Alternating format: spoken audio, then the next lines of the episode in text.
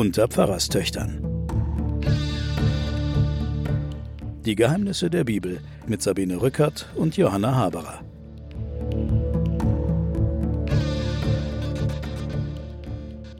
Willkommen, liebe Hörerinnen und Hörer, zu einer neuen Folge der Pfarrerstöchter und der Geheimnisse der Bibel.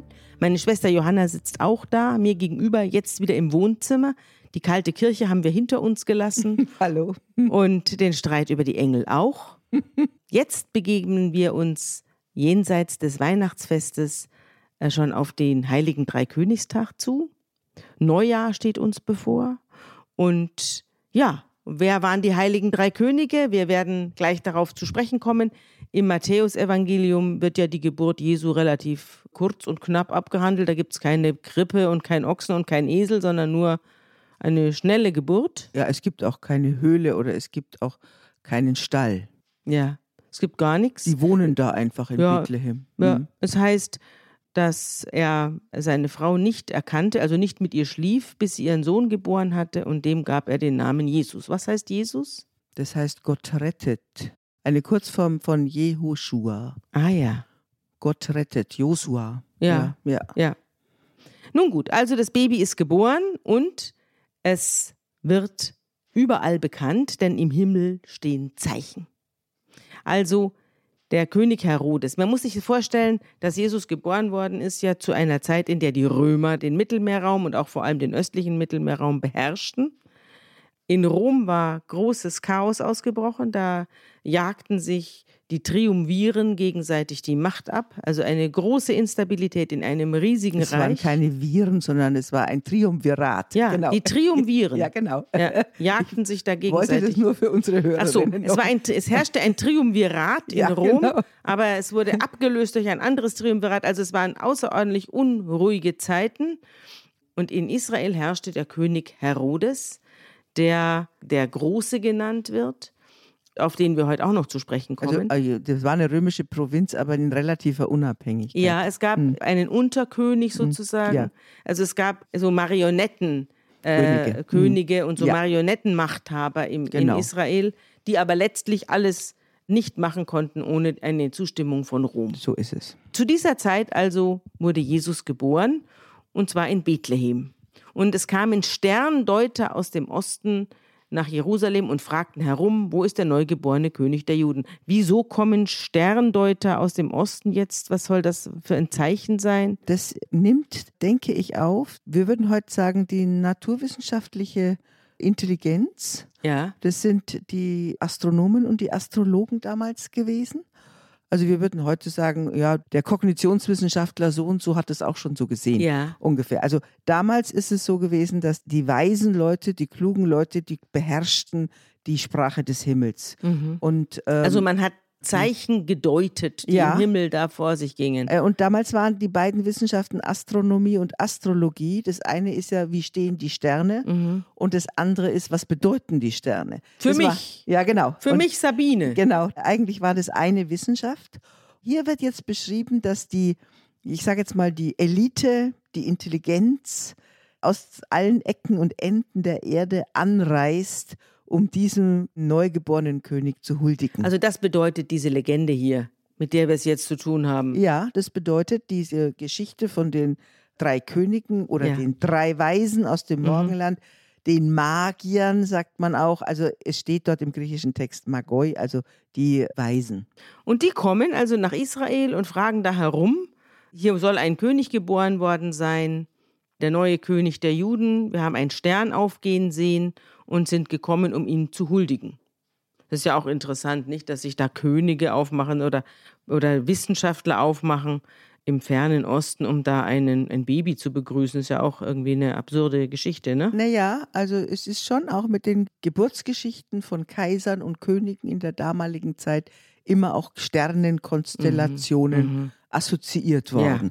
Ist auch im damaligen Denken jetzt nichts Absurdes. Ja.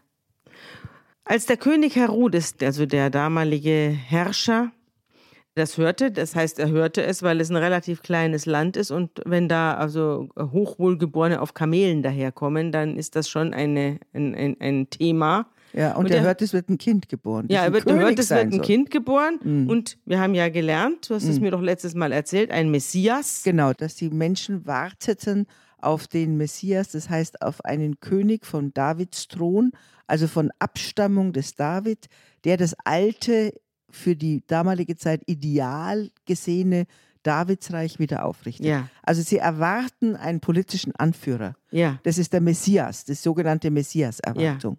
Und alle Juden warten darauf. Ja. Und jetzt kommen drei Sterngucker und die sagen, es ist hier ein König geboren worden. Und natürlich kriegt der Herodes, der da ein Riesenreich errichtet hat und ein Riesensaus und Braus lebt, der kriegt einen Riesenschreck und mit ihm ganz Jerusalem. Und er lässt alle seine Weisen und Ratgeber und hohen Priester und Schriftgelehrten zusammentrommeln, umgibt sich mit ihnen und erkundigt sich, wo ist denn dieser Messias geboren worden? Wo soll er denn geboren Wo werden? ist er denn verheißen? Genau, wo soll Ja. er denn geboren ja, werden? und die antworten alle In Bethlehem. in Bethlehem in Judäa. Warum? So steht es beim Propheten. Du Bethlehem im Gebiet von Juda bist keineswegs die unbedeutendste unter den führenden Städten von Juda, denn aus dir wird ein Fürst hervorgehen, der Hirte meines Volkes Israel. genau, das ist die Ankündigung. In Ja, in, bei den Propheten Bei den- heißt es da. Sind gleich Ja. mehrere aufgeführt. Ja, es ist der Prophet Micha, wo der Lobpreis auf die Stadt Bethlehem gesungen wird. Und du erinnerst dich an Bethlehem im Buch Ruth. Bethlehem heißt das Haus des Brotes. Und da geht Ruth mit ihrer Schwiegermutter, kehrt nach Bethlehem zurück. Nachzuhören in unserer Folge Die Treue einer jungen Frau, da wird das ganze wunderschöne Buch Ruth erzählt. Genau, und das endet damit, dass die Ruth ein Kind bekommt, der heißt Den Obed. Obed, den Obed bekommt Den sie. Mhm. Obed bekommt sie und der bekommt dann wiederum den Isai, Stamme Isai. Ja, Und aus diesem Stamme kommt dann der David. ja. Ganz wichtig, dass der neue König, der sich auf den David beruft, auch in der Stadt Davids. Ja, natürlich. Ja. Deswegen wurde auch Jesus zwangsverpflichtet, in Bethlehem geboren zu Genau. werden, damit die Sache am Schluss auch zusammenpasst. Genau, die mit den Verheißungen. Zwangsverpflichtung. Genau. Bethlehem ist ungefähr 13, 14 Kilometer von Jerusalem Acht. entfernt. Ich habe es nachgemessen. Im- es ist acht Kilometer von Ja, aber Jerusalem. Luftlinie. Ja, das Wenn kann du im sein. Auto hinfährst, ja, es kann 13 sein, dass du recht hast mit der Luftlinie. Ja, gut. Ja, jedenfalls ruft der Herodes diese Sterndeuter, die Mhm. sich da eingeschlichen haben, heimlich zu sich und lässt sich von ihnen genau schildern, wann der Stern erschienen ist, der, dem sie jetzt nachjagen. Und dann schickt er sie nach Bethlehem und er gibt ihnen gleich einen Auftrag mit. Geht und forscht sorgfältig nach, wo dieses Kind geboren ist. Und wenn ihr es gefunden habt, dann berichtet es mir. Dann kann ich auch hingehen und ihm huldigen. Das ist so wie der Wolf und den sieben Geißlein. Leg doch mal deine Pfote ans Fenster. Ich bin eure liebe Mutter, sagt der Wolf. Genau. Lasst mich herein. Genau. Genau, Ja. und das ist hier auch so. Ich will auch hingehen Also und ihm huldigen. Tückischer Rat. Ja, Ja, genau. Und nach den Worten des Königs machen sie sich auf den Weg. Und der Stern, der zieht vor ihnen her. Sieht der König das nicht selber, diesen Stern? Das ist ja auch interessant. Er scheint blind zu sein für diesen Stern. Nur die Sterndeuter Das wird können auf jeden folgen. Fall nicht gesagt. Auch Interessant, übrigens auch die nicht? ganzen Hofschranzen vom Herodes sagen nicht, ui, den haben wir auch schon gesehen, den Stern, sondern sehen nur bestimmte Den Leute. sehen nur bestimmte Leute. Das ist also kein Himmelsphänomen, kein echtes, Ja. sondern es ist ein Zeichen, eine Wüstensäule, Nein, die vor es ist vor allem ein Zeichen. Wir haben ja rekonstruiert in unserer einen Folge, wo wir diese Zwischenzeit zwischen Judentum und Christentum beschrieben haben, wo das Christentum anfängt, die Heidenmission zu betreiben, das heißt in alle Welt auszuschwärmen Mhm. und nicht nur in Israel und bei den Juden zu Ja. bleiben. Diese Welt rückt jetzt an. Ach, und das soll diese Geschichte erzählen. Ah ja. Das erzählt diese Geschichte. Es ist ein universaler Anspruch Ah ja, äh, der hier erhoben wird. dieses neugeborenen Kindes, Ja. der Retter nicht Israels ist, sondern der Retter der Welt. Ja. Ja. Aber ich will noch sagen, dass es trotzdem dies nicht aufklärt, warum der Stern nicht zu sehen ist, sondern nur für die drei People da, die sehen ihn und sie ziehen hinter ihm her und er, der Stern zieht vor ihnen her zu dem Ort, wo das Kind ist. Ja, vielleicht ist Und da bleibt er stehen. Vielleicht ist es genau das. Die Juden sehen ihn nicht, sondern die Heiden sehen ihn, Ja. den Stern. Ja. Verstehst du? Ja. Vielleicht will das zwischen den Zeilen diese Geschichte sagen. diese Botschaft sagen. Ja. Mhm. Das kann sein. Jedenfalls bleibt er da stehen und es erinnert einen aber auch wieder, das ist doch ein alttestamentliches Bild. Gott geht in einer Feuersäule voran oder in einer Windhose oder so. Also das sind ja auch dieses, durch die Natur geführt werden. Ja? Ja. Ja. Und dass halt der ganze Sternenhimmel aufgerufen wird, um die Geburt Ja. dieses kleinen Kindes. Der ganze Kosmos inszeniert sich hier für die Geburt eines kleinen Kindes. Und als sie den Stern sehen, wurden sie von großer Freude erfüllt. Und dann gehen sie in das Haus rein und sahen das Kind und Maria und seine Mutter und dann fielen sie nieder, diese Sterngucker, und huldigen ihm. Und holen ihre Schätze heraus und bringen Weihrauch, Myrrhe und Gold als Gaben dar. Warum diese drei Sachen? Kann man auch vielschichtig interpretieren. Zunächst einmal ist Gold das, was man einem König bringt. Ja. Und Weihrauch ist das, was man einem Priester bringt. Mhm. Und Myrrhe ist auch ein Räuchergewächs, das dann für besondere Anlässe, besondere Menschen gedacht ist. Ich habe gelesen, dass Myrrhe das ist, was man einem Arzt bringt. Das ist der Heiler. Ja. Du hast vollkommen und recht. Das ist ein Hinweis darauf, Mhm. dass Jesus nicht nur ein König sein soll und der höchste Priester sein soll, sondern auch der höchste Arzt. Genau. Und da wird schon, die Heilungsgeschichten werden hier schon Du angekündigt. hast völlig recht. Ich habe in einem Artikel kürzlich gelesen, dass Pharmakologen haben die Myrrhe untersucht und haben festgestellt, dass die Myrrhe stark schmerzlindernd ist. Hat man in Tierversuchen, ich möchte jetzt nicht erzählen, in welchen, hat man den Tieren Schmerzen zugefügt und wenn man sie mit Myrrhe vorher gefüttert hatte oder ihnen eine Spritze gegeben hat, dann waren sie deutlich schmerzunempfindlicher, als wenn man diese Myrrhe weggelassen hat. Und zwar geht es um zwei Substanzen von der Familie der Sesquiterpene, die wirksam sind wie Morphium. Allerdings muss der Stoff aus der Myrrhe zehnmal höher dosiert werden als das Morphium. Aber so ähnlich wirkt es. Wie gesagt, vielschichtige Deutung. Es ist auch ein Zeichen für Tod, weil man Myrrhe verwendet hat beim Einbalsamieren. Ja, Es Jesus kriegt auch Myrrhe angeboten, als er am Kreuz hängt. Und das lehnt Nee, er ab. Essig bekommt er. Ja, aber da ist Myrrhe drin. da ist Myrrhe drin. Er Ja. lehnt jegliche Schmerzlinderung ab. ja, Ja, absolut richtig. Es wird also myrrhehaltige Balsam wird verwendet, wenn man einen Getoten einbalsamiert. Also Ah. es ist auch ein bisschen dieses Motiv von der Krippe zum Kreuz Mhm. ist hier Auch dann schon schon, drin. auch schon drin. Also er ist der König, der Heiler und der hohe Priester. Mhm. Mit diesen drei Substanzen sozusagen wird er damit gefeiert. wird er empfangen. Ich habe ja einen Patensohn, ich habe sehr viele Patenkinder, unter anderem auch einen Patensohn, der ist schon über 30 und so und der hat kürzlich ein Kind bekommen. Und da habe ich dann dem Kind, wie es geboren worden ist, Weihrauch, Myrrhe und Gold geschenkt. Ein Goldtaler und Weihrauch und Myrrhe haben wir aus dem Internet bestellt. Da kam, da, das gibt es dann gleich nur kiloweise leider. Da haben wir gleich ein Kilo Myrrhe und ein Kilo Weihrauch. naja, Aber das war ein Mädchen, hoffe war ich ein doch. Mädchen, natürlich. ja, das heißt wie unsere Producerin Frieda. Und die Eltern haben ein bisschen geguckt, als ich da im Sackweise Myrrhe, die wussten nicht, was sie damit anfangen sollen. Das ist ja so Ja, du Harzzeug. kannst ihm ein bisschen was geben und das Rest für deine Einbalsamierung aufheben. Nee, ich habe schon alles verschenkt. Jedenfalls unseren drei Sterndeutern erscheint auf einmal im Traum eine Warnung, sie sollen nicht zu Herodes zurückgehen. Also mehr steht da nicht. Also wie die Warnung, ob da ein Engel oder was auch immer erschienen ist, sie sollen bitte nicht zurückgehen und so ziehen sie einen anderen Weg heim, als sie gekommen sind und melden sich nicht bei Herodes und verpfeifen den Aufenthaltsort des kleinen Neugeborenen nicht. Aber da hast du wieder eine typische Erzählweise des Mhm. Matthäus. Mhm.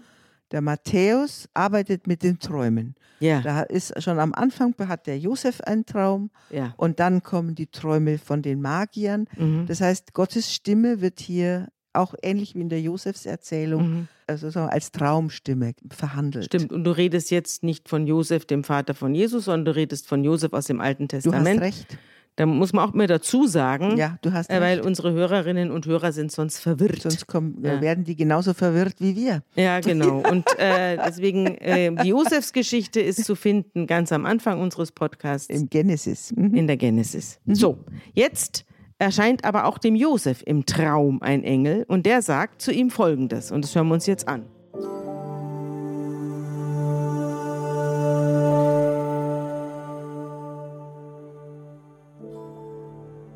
Steh auf, Nimm das Kindlein und seine Mutter mit dir und flieh nach Ägypten und bleib dort, bis ich dir sage. Denn Herodes hat vor, das Kindlein zu suchen, um es umzubringen.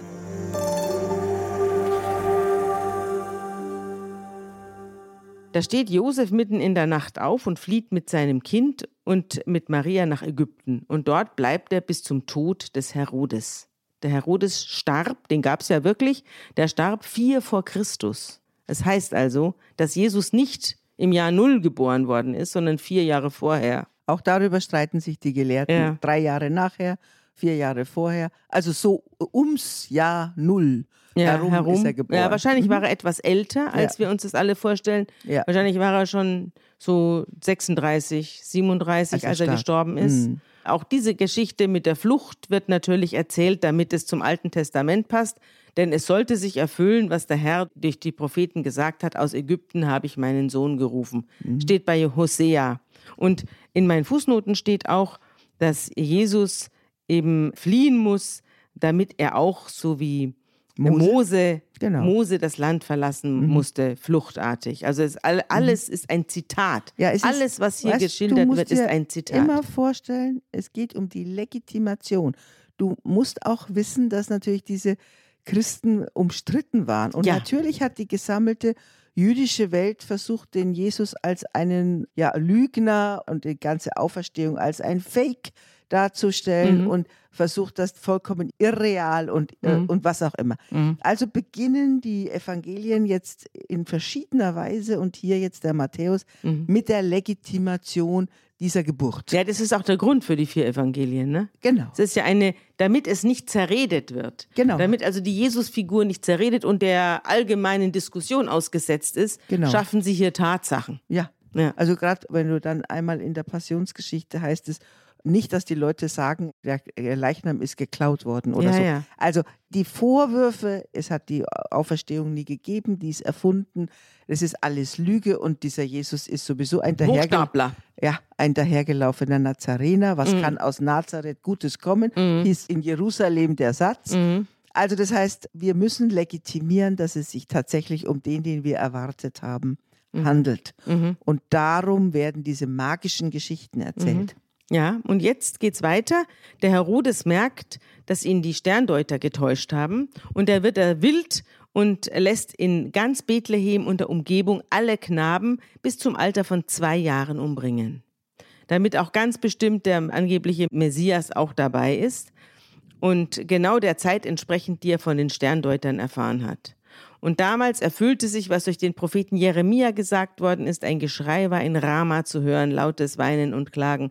Rahel weinte um ihre Kinder und wollte sich nicht trösten lassen, denn sie waren dahin. Auch das ist wieder ein Bezug auf das Alte Testament und ein mhm. Bezug auch in einer Rechtfertigung mhm. gegenüber den Verfassern des Alten Testaments, dass man sagt, ja, schau hin, es bezieht sich doch alles auf unsere alte Bibel. Wie bei Pharao als die, die Hebräer ausgewandert sind, da schickte Gott auch und brachte die Kinder um. Trotzdem ist es einfach, wenn ich das heute lese und an Massaker an den Grenzen von Gaza denke, ist es einfach furchtbar, dieses Kindermordmotiv ja. und Rahel weint und Rahel weint. Ja. Das ist einfach furchtbar. Ja. Und als Herodes gestorben war, da erschien dem Josef wieder ein Engel und der sagte: Steh auf, nimm das Kind und seine Mutter und zieh wieder zurück ins Land Israel. Denn die Leute, die dem Kind nach dem Leben trachten, sind tot. Ja, wir haben Jesus vorgestellt als Heiler, als König und als Priester. Und jetzt haben wir ihn vorgestellt als in einer Linie mit Moses. Ja. Im Grunde genommen hast du die ganze ja. Palette ja. an Legitimation. Und jetzt kommt die letzte Legitimation. Mhm. Und da steht er nämlich auf und nimmt äh, Maria und Jesus und geht zurück nach Israel. Und als er aber hört, dass in Judäa, also in Jerusalem, anstelle seines Vaters der Sohn Herodes Antipas, mhm. Antipas gegen alles. Ja, ja. Antipas ja. gegen alles. Ja, ist sein Beiname. Ja, super, ne? Habe ich gestern nachgeschlagen, was das eigentlich bedeutet. Also wahrscheinlich bedeutet mhm. es das. Dass da der Sohn Herodes jetzt regiert, da fürchtet er sich, dorthin zu gehen weil er im Traum einen Befehl erhalten hat, zieht er in das Gebiet von Galiläa, also jetzt in den Norden, in, zum See Genezareth und ließ sich dort in einer Stadt namens Nazareth nieder, damit sich erfülle, was durch den Propheten gesagt worden ist. er wird Nazoräer genannt werden. Genau. So. Siehst du, und jetzt haben wir alle Propheten abgeklappert. Ja. Und er geboren in Bethlehem, dann umgezogen, verfolgt wie Mose und wieder großes Geschrei in Rama. Jeremia wird auch zufriedengestellt und jetzt am Schluss noch ja. Nazareth muss es so. sein. Und jetzt sind wir an Ort und Stelle. Genau, und jetzt mhm. hast du das ganze Panoptikum, das ganze Panorama, ja. warum dieser Jesus, der Christus und der Gesalbte der Messias ja, ist. Aber du siehst, Matthäus, haben wir ja gesagt in äh, der letzten Folge, ist ein Judenchrist, also mhm. er ist Jude gewesen oder ist, mhm. fühlt sich als Jude und will jetzt seinen Mitjuden genau. erklären, genau. warum das doch der Messias gewesen ist. Es muss er sein, es ja, muss ja. er sein. Es genau. muss er sein. Lass mich mal kurz noch sagen, dass man auch die Theorie hat, dass diese Magoi, diese weisen Leute, möglicherweise Vertreter aus dem damals sehr gebildeten Persien sind, Iran. Und da gab es eine Millionenreligion, von der wir eigentlich nur noch aus der Zauberflöte wissen heute. Diese zoroastrische Religion. Ja. Und diese zoroastrische Religion, die hatte eben weise Magier als so Art Priester. Und es waren diese sehr intellektuellen Sterndeuter. Man könnte es auch so interpretieren, dass nicht die ganze Welt kommt, weil es heißt ja, ja aus dem Osten. Ja. Es könnte man auch so interpretieren, dass Vertreter anderer Religionen vielleicht eben aus dieser zoroastrischen Religion kommen und ihren Kniefall vor diesem jüdischen König machen. Wir kennen das, wie gesagt, aus der Zauberflöte, der Zarastro. Mhm. In diesen heiligen Hallen mhm. kennt man die Sünde nicht, wo da noch ein Spiegel dieser zoroastrischen Religion ist und von Friedrich Nietzsche kennen wir das auch. Also sprach Zarathustra. Mhm. Auch das ist eine Erinnerung an diese Religion der Millionen Angehörten mhm. und die heute nur noch vielleicht, was weiß ich, 120.000 Anhänger hat. Es Ach, gibt es aber noch. Es gibt sie immer noch. Gibt ja. sie immer noch. Na, jedenfalls der Kaspar, der Melchior und der Balthasar. Sie wurden erst viel später im Laufe des Mittelalters und der frühen Christenheit und des Mittelalters dann aufgeblasen zu den heiligen drei Königen. Sie wurden dann ja. Könige. Ja, genau, bekamen und, Kronen offen drauf. Ja, bekamen Kronen ja, genau. oben drauf und wurden auch drei, also die drei stehen ja gar nicht im Nö. Die stehen da gar nicht drin. Dass Nö. es drei gewesen sein sollen, Nö. ist eine spätere Behauptung. Ja. Also man hat mehrere Interpretationen. Einmal sollen sie die Lebensstufen der Menschheit darstellen. Also ein junger König war mhm. dabei, ein mittlerer König, also mittleren Alters und ein alter also König. Zumindest in den Krippenschnitzereien sind sie genau. häufig so dargestellt. Ja, ja, oder es waren die Kontinente, die damals genau. bekannten Kontinente, ein Europäer, ein Asiate und ein Afrikaner. Noch viel später Anfang des 6. Jahrhunderts bekamen sie dann Namen, da hießen sie dann Kaspar, Melchior und Balthasar. Mhm. Der Schatzträger, dann mein König Licht und der dritte heißt der Herr schütze den König, Balthasar. Genau. Und der Kaspar lebt halt im Kasperle-Theater weiter. Ja. Dann, ist das wirklich derselbe Kaspar? Ja, so, zumindest habe ich das mir zusammengelesen. Ja. Kann ich jetzt nur so zitieren, weil es mich auch überrascht hat. Aber das ist der Kaspar aus Bethlehem. Über den Kaiser Konstantin haben wir ja auch schon gesprochen. Mhm. Das große Glück für, das, für die Christenheit, dass er sozusagen sich bekehrt hat und der Kaiser Konstantin, der römische Kaiser, der dann Christ wurde, auch durch seine Mutter Helena, und die wurde, ist dann auf Pilgerfahrt gegangen nach Palästina im Jahr 326 und hat dort Gebeine gefunden, die den Königen zuge. Also es mhm. heißt ja eigentlich, also im Matthäusevangelium verschwinden sie ja wieder, die Könige. Die werden ja nicht mehr gebraucht und treten dann Nein, von der die Bühne treten ab. dann ab. Aber und vor allem sollen sie ja wieder heimgegangen sein. Ja, die Helena aber, hat da so einiges gefunden. Wir verdanken der eine ganze Menge. Wem? Die Helena. Ja. ja, die Helena hat vor allem die Gebeine der Könige gefunden genau. und hat sie mitgenommen ja. und hat sie in Mailand dem Erzbischof geschenkt. Und wo sind sie jetzt? Und dann wurden sie von Barbarossa, der Mailand belagert hat, im 12. Jahrhundert mitgenommen nach Köln. Nach Köln, genau. Und in Köln gab es einen solchen Zulauf. Alle wollten diese Gebeine der heiligen drei Könige sehen sodass man Teile der Heiligen Drei Könige dann irgendwann wieder zurückgegeben hat nach Mailand, aber die Köpfe hat man behalten. Ja, die, die gibt es immer noch. Da. Soweit ich weiß, sind die beerdigt in einem großen Steinsarg und da steht drauf Sepulcrum Trium Magorum. das Grab der drei Weisen. Und da sollen die drei Schädel dieser drei Herren drin ja, ruhen. Tatsache ist, dass sie tatsächlich auch alt sind. Also das hat Mhm. man wohl untersucht. Ja, Diese Kölner Gebeine hat man untersucht und hat sie schon datiert auf, was weiß ich, zweite Jahrhundert oder so. Auf jeden Fall sind es tatsächlich Reliquien, die in, sag mal, sehr nahe an die Zeit Jesu he- heranreichen. Ehrlich? Ja. Ah, ja. Und die Helena ist ja auch diejenige, die dann die Grabeskirche zumindest initiiert hat, wie Ach, sie in Jerusalem, in, die wie sie in Grabeskirche. Jerusalem Aha. steht. Ja, also die Helena war da schon eine Vordenkerin des Christentums und hat ja dann, glaube ich, sehr großen Einfluss auf ihren Sohn gehabt, Mhm. als der dann beschlossen hat, die, diese jüdische Sekte, diese Christianoi, zu privilegierten Staatsreligion zu machen. Mhm. Es gibt, weil wir gerade von den heiligen drei Königen sprechen und ja Epiphanias direkt vor uns liegt, wollte ich noch eine Geschichte erzählen, die du auch kennst. Das ist schön. Bevor du sie erzählst, Ja. muss ich nochmal Heilige Drei Könige und Epiphanias trennen. ja, äh, erklär's doch Epiphanias mal. heißt die Erscheinung des Herrn Mhm. und ist das alte Weihnachten. Mhm. Und ist eigentlich, bevor es auf den 24. verlegt wurde, wegen des Sonnenjahrs, das Mhm. hatten wir schon besprochen, dass Mhm. der Johannes am 24. Juni und der Jesus am 24. Dezember geboren wird. Früher haben die Christen Epiphanias am 6. Januar gefeiert, die Mhm. Erscheinung, das Fest der Erscheinung des Herrn, Mhm. bis heute in der orthodoxen Kirche. Mhm. Und das wurde allerdings dann zusammengelegt in der Tradition, in der katholischen Ja. Tradition, dann mit den heiligen drei Königen. Mhm. Also das sind zwei verschiedene Mhm. Feste, das alte Weihnachtsfest und das heutige Mhm. Dreikönigsfest, wie es in Bayern und Württemberg noch mit einem Feiertag begangen wird. Da kommen ja dann die Könige, die ja, da Kinder. kommen die Sternsinger. Genau. Ja, und die Sternsinger haben natürlich immer wieder großen Wirbel verursacht, vor allem jetzt in letzter Zeit. Die Sternsinger kamen ja als die drei Könige und einer davon hat sich dann schwarz angemalt und da gab es große Diskussionen auch in den Medien, ob das geht, wie rassistisch sind die heiligen drei Könige.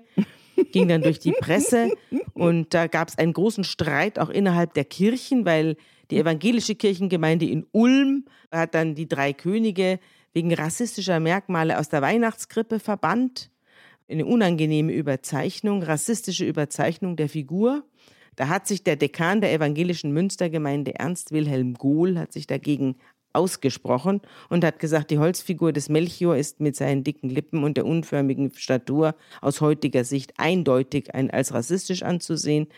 Und dann gab es natürlich Aufschrei in der Gemeinde, unser lieber Melchior, den haben wir schon so lange da stehen. Und das Bistum Regensburg hat gesagt, so beraubt man mit Unterstellungen eine lange Tradition der Unbefangenheit. Was ist aber rassistisch, wenn ich sage, auch von den damals bekannten Kontinenten kommen die weißen Ja, Leute? darum ging es dann. Es ging dann, Aha. letztlich äh, ging es darum, ob man sich da schwarz anmalen darf als Kind und mit rußgefärbten Gesichtern rumlaufen und Sternsinger machen darf. Hier ging es um eine Figur, die offensichtlich Ja. rassistisch Ja. äh, zugespitzt war. Mhm, das gibt es ja, dass man bestimmte ja. Merkmale von Menschen dann so überzeichnet, dass sie dann zu Karikaturen werden. Ne? Und die Passauer Neue Presse hat dann eben eine Sonderseite, Sonderseite gemacht mit Briefen empörter Leser, Unsinn in Perfektion, lächerlicher Kniefall vor einer vermuteten öffentlichen Meinung. Nur die Initiative Schwarze Menschen in Deutschland fand die Entscheidung richtig. Dass man also die, jedenfalls diese Holzfigur da entfernt und dass man sich da ein paar Gedanken drum macht, bevor man sich Schuhcreme ins Gesicht schmiert und dann auf die Straße geht und äh, da äh, als Sternensinger und als schwarzer Aber König es ist firmiert. trotzdem auch ein, ein, eigentlich ein schöner, es ist ein Segensbrauch. Ja. Die Häuser werden mit Kaspar Melchior Balthasar CMB Ja, gezeichnet mit einem Plus dazwischen und das soll für das ganze Jahr Segen bringen. Segen bringen. Das Ja. ist eigentlich ein schöner Brauch und dann kann man sich jetzt überlegen, ob man nicht einfach Ja, man hat sich dann darauf geeinigt, dass man diese, zumal das Schwarz sich auf den Bart auch beziehen soll. Es soll also nicht die Haut schwarz gewesen sein, sondern der Bart schwarz gewesen sein. Und dann kann man auch wirklich es bleiben lassen. ja, wir haben aber ehrlich gesagt auch so viele People of Color in unserem Land. ja. Die Rolle ist zu besetzen. ja, die Rolle Ja. kann man original besetzen. Ja. Ich wollte dir eine Geschichte erzählen, eine berühmte Legende, die du natürlich auch schon kennst, aber vielleicht unsere Hörerinnen und Hörer nicht. Und zwar die Legende vom vierten König. Die Legende sagt, es waren nicht drei Könige, die zum Jesuskind kamen, es waren vier. Und es gab einen vierten König, der in Russland aufgebrochen ist auf einem kleinen Pferdchen.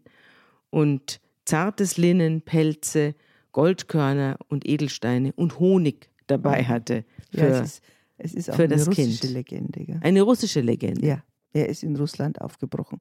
Aber es ist auch eine russische Legende. Hm? Ist das so? Ja. Ah ja. Also ich kenne sie nur in der Aufzeichnung von Edzard Schaper, ein deutscher Schriftsteller. Ich habe gehört, der hat sie auch erfunden, oder? Also meine Information ist, dass es die Dass er sie nur als, dass er sie nur aufgeschrieben hat. Ah ja. Also langer Rede. Interessanterweise gibt es in einem Katakombengeflecht unter Rom auch eine tatsächlich eine Darstellung der Anbetung der Könige und das sind vier. Das habe ich auch nachgelesen in einem Lexikon. Langer Rede, es brach ein vierter König auf und zwar mit einem Pferdchen. Er hatte Edelsteine dabei. Er hat auch den Stern gesehen und zog los und irgendwo in Russland, er war ein kleiner russischer Unterkönig mit einem kleinen Reich und zog Richtung Mittelmeer los. Irgendwann traf er auf die anderen drei Könige und die ließen ihn relativ kalt abperlen. Also denen war der zu klein, die kamen auch auf Kamelen und die waren viel feiner und hatten Weihrauch, Myrrhe und Gold dabei und er hatte ein Sammelsurium von den, von den Dingen, die es, bei ihm, die bei, es bei ihm zu Hause gab. Und da hat er, um den Eindruck zu machen, die Perlen und die Edelsteine auf den Weg gestreut. Es hat ihm aber nicht viel geholfen. Die hatten dann keinen Eindruck von ihm, sondern sie haben gesagt, warum säst du die Perlen? Weißt du nicht, dass das Tränen sind? Du säst Tränen. Und wurde noch kritisiert dafür. Und in der Unterkunft, in der er unterkam, haben sie für ihn kein Zimmer gebucht. Sie waren alle, sie hatten ihre Reise schon vorbereitet. Da waren Diener vorausgeschickt worden. Die hatten alle da was zu schlafen und er nicht. Er hatte niemanden vorausgeschickt und schlief im Stall. Also wir haben schon einen kleinen Klassenkampf hier Ja, zwischen genau. Oberkönig und Unterkönig. Genau, und, die, und der vierte König sozusagen legte sich dann in den Stall und als er aufwachte, merkte er, dass neben ihm eine obdachlose Frau liegt in den Wehen und ein Kind bekommt. Und der König zieht jetzt nicht mit den anderen, die kümmern sich gar nicht um ihn, die brechen auf und hauen ab und der König bleibt im Stall und sorgt für diese Frau, schenkt ihr ein bisschen von dem Gold und das Linnen holt er auch heraus und wickelt das neugeborene Kind in dieses Linnen. Dann merkt er, dass die anderen schon weitergegangen sind. Und er ist schon ein bisschen was von seinem Schatz los. Und er ist schon ein bisschen was von seinem Schatz los. Und dann bricht er auch auf und folgt den anderen Königen, und, aber ist jetzt allein. Und da steht in der Geschichte, je weiter er nach Süden ritt, desto ungerechter dünkten ihm jene, welche über diese Länder herrschten, und desto härter war das Los der Beherrschten. Krankheiten und Seuchen fraßen wie die Räude um sich, und wehe denen, die zum Siechtum verurteilt waren, denn sie hatten ein Jahre und Jahrzehnte langes Sterben ohne Obhut und Pflege. Die Peitsche regierte, wo das Zepter hätte walten sollen, und der Mensch verwandelte sich zur Ware.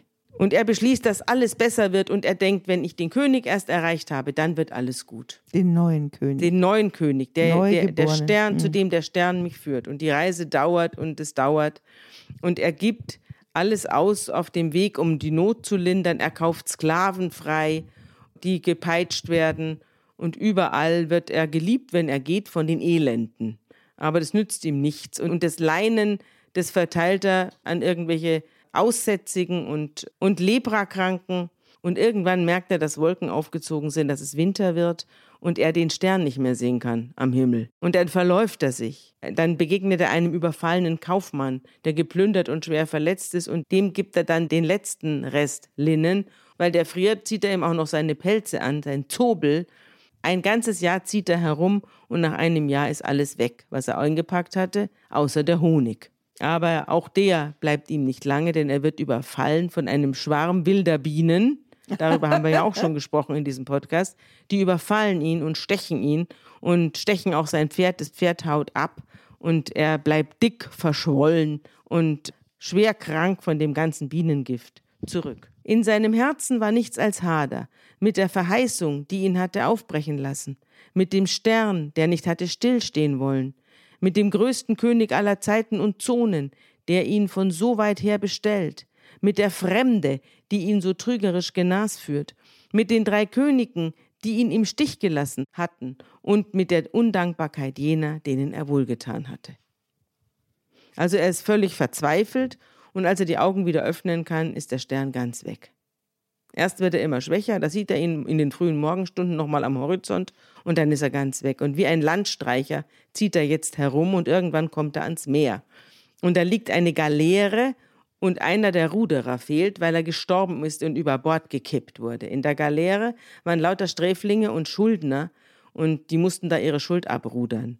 Und jetzt hat man den kleinen Sohn des verstorbenen, über Bord gekippten, toten Vaters, hat man aus zu Hause abgeholt und führt ihn jetzt in Ketten auf die Galeere. Er soll jetzt für seinen Vater rudern und die Schuld, die dieser, diese mhm. Schulden, die der Vater hat, abrudern. Und das kann unser kleiner König nicht an, mit ansehen und er stellt sich, auch um der schönen Mutter Eindruck zu machen, die dieser Junge hat, zur Verfügung und rudert. Was er aber nicht wusste, ist, dass er 30 Jahre nicht mehr von dieser Galeere runterkommt, bis er die Schuld des Vaters abgerudert hat. Das ist ein bisschen wie bei Quo Vadis, bei ja, diesem genau. alten mhm. Film Hollywood-Schinken, ja. ne? wo mhm. der auch rudern muss. Mhm. Na, also er ist zu einem ziemlichen Schatten geworden. Aber es ist eine, äh, er macht eine Stellvertretung sozusagen. Er macht eine Stellvertretung, ja. ja. Mhm. Und er wird zu einem ziemlichen Schatten und nur noch in seinem Inneren steht der Stern vor seinem Auge. Aber auch der wird immer blasser. Und da heißt es in meinem Büchlein, er sah noch einmal und immer wieder den Stern, um dessen Willen er vor vielen Jahren aus der treuen Heimat aufgebrochen war, sah ihn bei Nacht und bei Tag jetzt, denn das Licht war dunkel genug, dass er ihn auch tagsüber wie aus einem tiefen Brunnen zu erkennen vermochte, und alles Dunkel, das ihn unaufhörlich in der fiebrigen Hitze unter Deck auf der Ruderbank umgab, wurde für ihn von seinem Glanz zerteilt. Und irgendwann ist er todkrank und wird in einem Hafen abgekippt und bleibt da liegen. Er ist dadurch, dass er so lange angekettet war, kann er auch nicht mehr laufen und liegt da und es geht ihm richtig schlecht und er denkt, er stirbt jetzt. Und da kommt ein Fremder auf ihn zu und nimmt ihn mit. Nimmt ihn mit nach Hause und lässt ihn dort pflegen und er wird aufgepäppelt und es stellt sich heraus, der Fremde ist der Junge, für den er damals gerudert ist. Ach, wie der schön. kleine, der 15-Jährige, für den ja. er sich, der ist jetzt 45 mhm. und ein ziemlich erfolgreicher Kaufmann. Mhm. Und er hat seiner sterbenden Mutter versprochen, dass er jeden Ruderer, der an, im Hafen ausgesetzt ist, dass er für den sorgt. Und das Ach, tut er auch. Und unser König wird auch hier wieder aufgepäppelt und frisch genesen mischt sich unser König in einen Strom von Menschen, der auf der Landstraße Richtung Süden zieht und er lässt sich mitreißen und gelangt in dem Strom in eine Stadt, in eine große Stadt und übernachtet in einem Wäldchen von Ölbäumen. Er verkriecht sich in der Nacht unter so einem überhängenden Stein und trifft dort auf eine alte Bettlerin. Da kommen sie ins Gespräch, ob ein Bettler etwas zu verschenken hat. Und sie sagt, auch wer nichts hat, kann etwas verschenken. Und dann sagt sie Folgendes zu ihm. Ich habe vor beinahe 30 Jahren einmal mein Herz verschenkt, sagte die Stimme der Alten, und mit einem Mal war in dieser Stimme mehr Klang als früher. Einem Mann, der barmherzig und gut zu mir war, sehr gut und voller Barmherzigkeit. Damals war ich jung und töricht und in großer Not. Ich habe ihm damals gesagt, dass ich's täte, also das Herz verschenken. Aber ob er's geglaubt hat, weiß ich nicht. Wer glaubt schon einer jungen Bettlerin? Und jetzt erkennt er, dass das die Frau ist, der er damals geholfen hat beim Kinderkriegen mhm. und der er äh, in dem Stall mhm. das Leinen geschenkt hat, um ihr Kind einzuwickeln. Mhm. Und sie sagt, und seitdem bin ich sehr glücklich in dem Gefühl, dass es ein sehr guter, barmherziger Mensch war, der mein Herz besitzt. Und Tag für Tag genieße ich dieses Glück und habe ihm 30 Jahre lang mit Jubel im Herzen meine Treue hinzugeschenkt. Also, nichts geht verloren. Also er trifft die alle wieder. Er, er trifft die alle wieder, mhm. nicht alle, aber einige mhm. trifft er wieder. Jetzt zum Beispiel diese Bettlerin. Mhm. Und am nächsten Tag wandert er durch die völlig überfüllte Stadt und er merkt, dass die Menschen auf den Straßen immer böser werden und das Gedränge immer mehr Aggressivität und Bosheit und Hass enthält. Und er fühlt sich da herumgeschubst und dann hört er von den Leuten, dass ein selbsternannter König hingerichtet werden soll. Mhm. Ein noch junger Mann und unser russischer kleiner König begreift, das ist ja mein König, an dessen Wiege ich eigentlich hätte stehen sollen und an dessen Wiege mich vor 30 oder über 30 Jahren der Stern hätte führen sollen. Mhm. Und er stolpert dann mit der Menge und kommt zur Hinrichtungsstätte. Da hinauf nach Golgatha. Da hinauf nach Golgatha zu den mhm. drei Kreuzen. Und weil er nichts mehr zu geben hat, schenkt er dann dem Sterbenden da am Kreuz sein Herz. Das ist die Geschichte vom vierten, die Legende vom vierten König. Ja, und Jetzt der, in dein, im Grunde genommen, den ganzen Weg, den er gegangen ist, eigentlich die Lehre von dem Jesus schon gelebt hat. ja, genau. Mhm. Und am Schluss hat er eben nichts mehr. Also es ist sehr schmalzig zu lesen. ja, ich jetzt muss auch jedes Mal weinen. Ja, es ist sehr rührselig, aber es ist trotzdem eine berühmte Legende und die wollte ich jetzt trotzdem Ja. jetzt zu den Heiligen Drei Königen losgeworden sein. Ja, ich finde auch, das ist auch ein gutes Wort zum Schluss. Wie gesagt, das ist die Geschichte von dem, der nicht an den Anfang, sondern an den Schluss kommt und während seines langen Lebenswegs eigentlich die Lehre von dem Jesus umsetzt. Wollen wir noch über Herodes reden?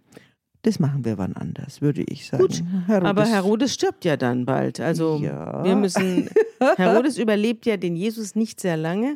Äh, eine super interessante ja, Figur. ist es und ein großer Bauherr. Nicht nur ein großer Bauherr, sondern auch ein übler Typ, Mhm. ein böser Mann, der sich den Römern an, an den Hals geworfen hat, immer dem jeweiligen Machthaber und der auch seine eigenen Söhne hat ermorden lassen, wenn sie ihm nicht mehr in den Kram gepasst haben. Also ein Kindermörder war er. Mhm. Und zwar nachgewiesenermaßen. Das ist schon durchaus ihm zuzutrauen, dass er hier ein Blutbad anrichtet unter Kindern. Aber das ist eine andere Geschichte und die wird ein andermal erzählt. Ja, gut.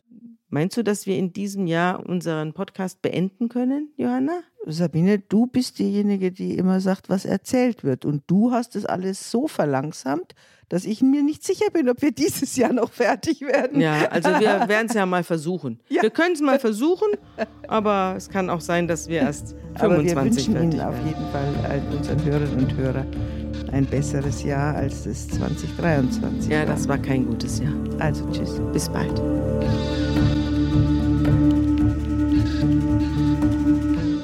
Unter Pfarrerstöchtern ist ein Podcast der Zeit und von Zeit Online. Produziert von Pool Artists.